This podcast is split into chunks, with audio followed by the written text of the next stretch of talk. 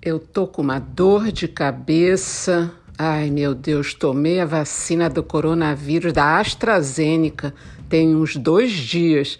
Será que tem alguma coisa a ver com isso? Ah, eu vou procurar lá no Dr. Google. Achei! Sabia? Deve ser trombose. E você aí que está me ouvindo, também procura o Dr. Google de vez em quando para tirar umas dúvidas médicas?